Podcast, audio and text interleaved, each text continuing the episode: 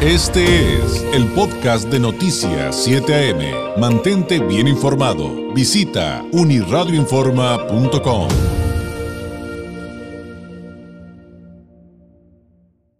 Pues hoy toca Migranálisis de Continente Móvil, un espacio donde convergen la migración y la comunicación con un enfoque científico. En esta ocasión con la doctora Lorena Mena Iturralde, directora y cofundadora de Continente Móvil. Lorena Mena es egresada del doctorado en Ciencias Sociales de El Colegio de la Frontera Norte, de El COLEF, candidata al Sistema Nacional de Investigadores, es tutora de la Maestría de Estudios de Migración Internacional, un posgrado en línea de El COLEF y ha participado en proyectos de investigación sobre el tema migratorio en nuestra región. Además es integrante del Colegio de Comunicólogos de Baja California y ha ejercido el periodismo, ejerció el periodismo durante eh, una década. Lorena, ¿cómo estás? Muy buenos días. Buenos días, David. Muy bien. Eh, un poquito agripada, pero muy bien. Saludos a toda la audiencia. Muy bien, pues por acá nosotros también muy bien, que te recuperes eh, muy pronto de esa, de esa gripa. Y hoy vamos a hablar de la denominada Lotería del Nacimiento en los procesos migratorios Explícanos, por favor, Lorena, de qué se trata, de qué viene. Sí, básicamente, David, eh, bueno, comentarte que las migraciones internacionales no ocurren de manera uniforme en el mundo. Como sabemos, hay factores económicos, geográficos, sociales y de otro tipo que pueden provocar distintas movilidades. Sin embargo, para que estas migraciones ocurran de manera regular o documentada, hay un aspecto que suele ser determinante y tiene que ver con lo que se conoce como la lotería del nacimiento o la nacionalidad del migrante potencial. Y para hablar de nacionalidad, primero tenemos que precisar que en el mundo existen dos grandes tradiciones que dan derecho a una nacionalidad y son por sus nombres en latín, las denominadas ius soli y ius sanguinis. Ius solis significa derecho de suelo o derecho de ciudadanía por nacimiento en el territorio y se refiere al principio legal por el cual una persona adquiere la ciudadanía de un país basándose en el lugar de su nacimiento independientemente de la nacionalidad de sus padres. Bajo este principio, entonces, si una persona nace en un determinado país, se le otorga automáticamente la ciudadanía de ese país el ius ha sido eh, más aplicado en nuestro continente y así tenemos, por ejemplo, personas que siendo sus padres inmigrantes mexicanos, al haber nacido en territorio de los Estados Unidos, por ejemplo, automáticamente son ciudadanos estadounidenses. Para referirnos también a un tema actual, eh, tenemos un caso reciente que es el de Argentina, donde se ha detectado migraciones numerosas últimamente de mujeres de Rusia que llegan embarazadas a ese país porque al nacer sus hijos allí, estos adoptan esa nacionalidad. Es un fenómeno conocido como el turismo de partos, que es conocido también ¿no? en nuestra región fronteriza. Por otra parte, tenemos el llamado ius sanguinis, que significa derecho de sangre, y ha sido más habitual en el continente europeo. Este se refiere al principio legal por el cual una persona adquiere la ciudadanía de un país basándose en la nacionalidad de sus padres o ascendencia familiar. Bajo este principio, entonces, la ciudadanía se transmite de padres a hijos independientemente del lugar de nacimiento. Esto significa que una persona puede ser ciudadana de un país aunque haya nacido en otro lugar, siempre y cuando sus padres o alguno de sus padres sean ciudadanos de ese país. Por ejemplo, si una persona tiene progenitores de nacionalidad española, pero nació en Costa Rica, obtendrá la nacionalidad española por ser hijo de padre o madre español o de ambos, ¿verdad? Mm. En términos generales, entonces, el ius soli predomina en países que optan por favorecer la inmigración, mientras que el ius sanguinis es preferido por aquellos países que buscan de alguna forma conservar cierta cohesión étnica y social, ¿no? Justamente por estos factores que he mencionado. Y comentarte pues que en el caso de México, eh, básicamente existen los dos eh, sistemas. El artículo 30 de la Constitución Política de México establece que son mexicanos por nacimiento quienes nazcan en territorio de México, sea cual fuere la nacionalidad de sus padres. Los que nazcan en el extranjero y sean hijos de padres mexicanos ya, o de madre mexicana o de padre mexicano, y aquellos que nazcan en el extranjero, hijos de padres mexicanos por naturalización. Entonces, estos eh, sistemas operan en, en, el caso de México, eh, tanto solis como sanguíneos, ¿no? Un poco para dejar establecido eh, el antecedente de este tema de, del nacimiento y de la nacionalidad, David. Es un tema sumamente interesante del que qué bueno que estamos aprendiendo más y que también tiene sus vertientes eh, político-electorales, ¿no? Digo, uno de los discursos recientes de, Donald Trump en sus aspiraciones por volver a ser el candidato a la presidencia de Estados Unidos por parte de, los republicanos es eh, acabar con esto. Eh, el use soli, según, si, si, no corrígeme por favor Lorena, ¿por qué? Porque lo que están prometiendo es que las personas que tengan hijos en territorio estadounidense y que sean indocumentadas, que ya dice él que va a buscar que ya no les den la nacionalidad norteamericana, lo cual tengo entendido pues que activistas y expertos en derechos humanos dicen que pues sería, sería un principio velatorio y, además otras personas, este, políticos de Estados Unidos dicen pues va contra la naturaleza de Estados Unidos, que es un país que se construyó gracias a la migración. Exactamente, David, justamente eh, viene bastante bien el tema que tratamos por este esto que se está se está anunciando, ¿no? Por parte de Donald Trump. Eh, y básicamente que hay una discusión, ¿no? En términos de ya a nivel de constitucional, ¿no? ¿Qué tanto es posible que a través de una eh, orden ejecutiva, algún tipo de disposición que tenga, eh, pues el, en eventual caso el presidente, eh, se pudiera de, derogar, ¿no? Este tipo de de sistema que existe, que ha regido en los Estados Unidos, como es el tema del ius solis, ¿no? Que donde naces, eh, si naces en el territorio estadounidense, obtienes automáticamente la, la nacionalidad. Hay todo un debate allí en materia constitucional, ahí realmente los expertos en el tema de constitución pueden a lo mejor eh, dar mayores argumentos, pero en sí eh, es bastante polémico eh, porque es justamente uno de los eh, como bien señalas, principios básicos ¿no? de, la Constitución de los Estados Unidos, ¿no? el derecho de la nacionalidad o la ciudadanía estadounidense por haber nacido en ese territorio. Y eh, para seguir ahondando en esto, quería comentarte también que, según un informe de la Organización Internacional para las Migraciones, en la disponibilidad de opciones que tienen las personas para migrar entra en juego bastante el tema de la nacionalidad, precisamente porque eh, esto nos da cuenta de que hay personas que van a ser más privilegiadas que otras en cuanto a las posibilidades de entrar a países sin visa o para acceder a ciertos visados.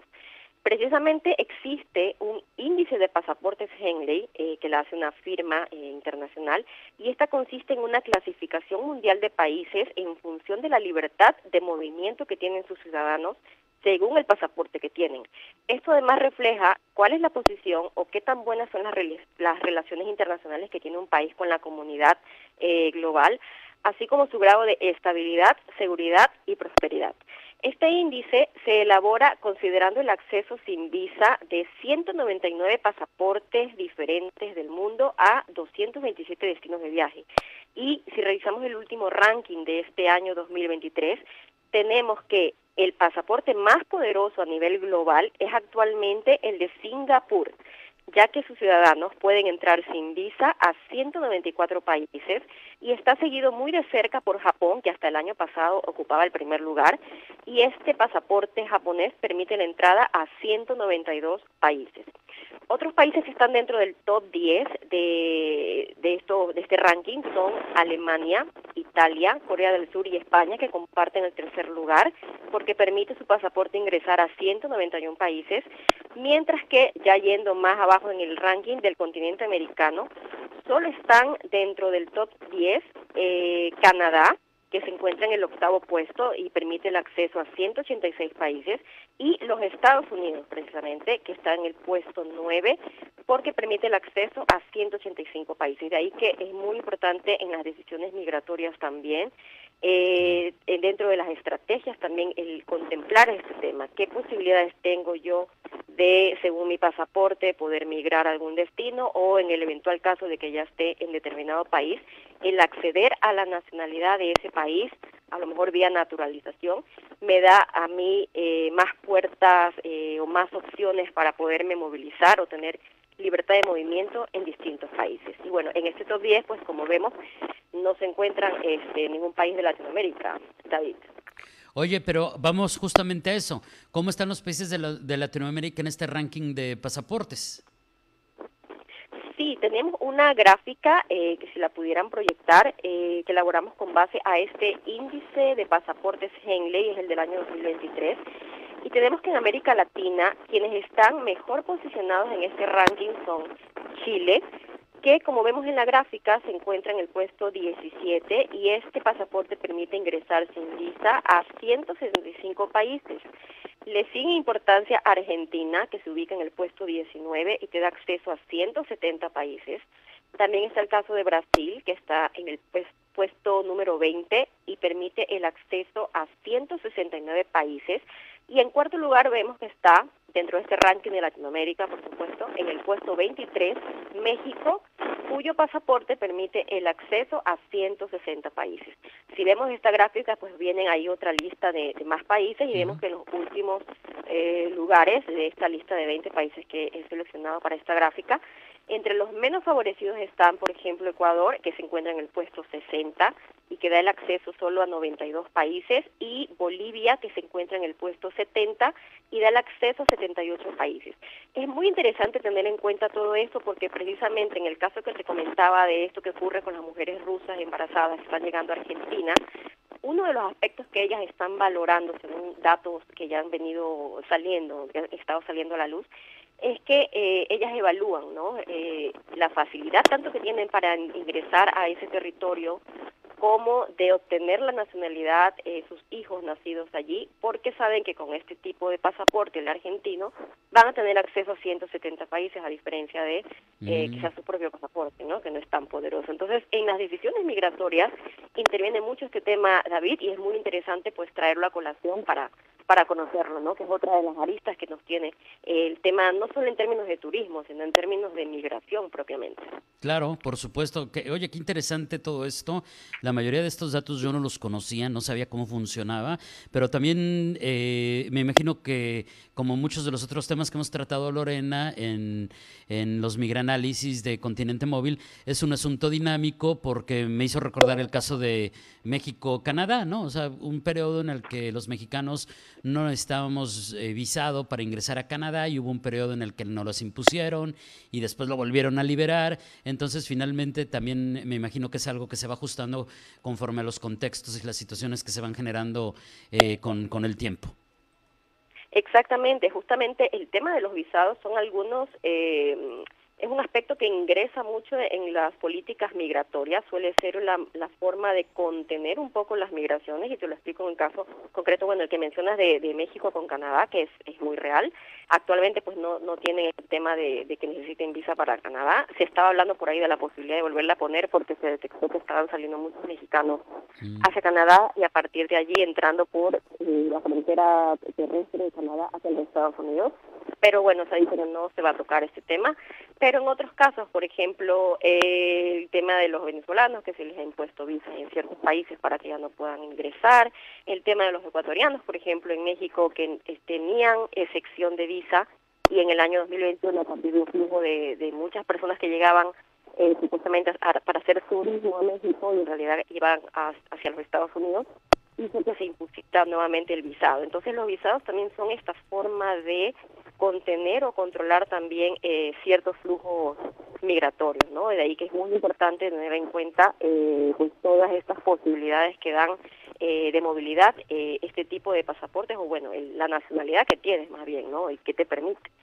En general, eh, lo, que, lo que se destaca en el informe de la Organización Internacional para las Migraciones es que eh, también hay una coincidencia en que los ciudadanos de los países que tienen un índice de desarrollo humano muy alto eh, coinciden en que tienen los pasaportes más poderosos, porque ellos pueden viajar sin visado a aproximadamente el 85% de todos los países del mundo. Por el contrario, las restricciones de visado se imponen a los países que tienen niveles muy bajos de desarrollo humano y esto te indica que sus ciudadanos van a tener problemas para optar a vías de migración regular, siendo las vías irregulares precisamente eh, las opciones más probables o las más realistas que puedan tener para poder hacer su migración a ciertos países. Entonces, eh, es, pues, importante considerarlo porque los visados son esta otra forma de control de las migraciones también eh, no deseadas ¿no? en ciertos países. Sí, son, son temas, a mí me parecen apasionantes, eh, Lorena, digo, eh, punto y aparte de, este tema de la Lotería del Nacimiento, pues muchos conocemos casos de países que te pueden otorgar visa como mexicano, pero siempre son visas temporales y les tienes que mostrar para que te otorguen la visa, por ejemplo, eh, los vuelos de ida y de regreso, si no, no te dan la visa. Entonces, este, es, es, bien interesante todas las variantes y, temas que de aquí se desprenderán y ya en algún momento podremos llegar a algunos de ellos. Eh, mientras tanto, pues te agradezco mucho la participación del día de hoy, Lorena. Que tengas un excelente miércoles. Muchísimas gracias, David, y seguro vamos a seguir abordando otro tema. Este, creo que uno que va a venir pronto, este, quizás la próxima semana, es el tema de los apatrias, ¿no? Las personas que no tienen eh, una nacionalidad o una eh, un, un, estado, ¿no? Que, pero bueno, eso lo veremos en otro migranálisis, otro tema interesantísimo. Otro interesante. muchísimas gracias por este espacio. Al contrario, Lorena, un abrazo, buen día. Buen día también. Gracias, es la doctora Lorena Mena Iturralde, directora y cofundadora de Continente Móvil. Si usted quiere conocer más acerca de las investigaciones eh, y de los servicios de información, divulgación, investigación de Continente Móvil, los puede visitar en su sitio, así, tal cual, continentemóvil.com y los puede seguir en todas las redes sociales, Facebook, Instagram, Twitter y LinkedIn.